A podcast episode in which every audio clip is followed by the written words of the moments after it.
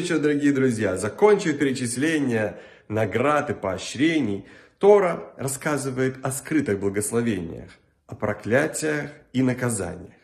Всевышний построил наши отношения с ним таким образом, что по мистическим понятиям часть благословений должны быть скрыты. Для того, чтобы Верховный суд, взвешивая каждое действие человека, не придирался к тем благословениям, которые он должен получить.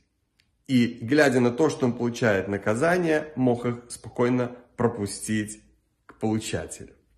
Таким образом, то, что происходит с нами порой, и нам кажется, что это что-то негативное, надо тоже воспринимать с благодарностью, потому что это добро, добро от Всевышнего. И когда мы так смотрим на то, что с нами происходит, Всевышний щедро, щедро одаряет нас также и явными благословениями.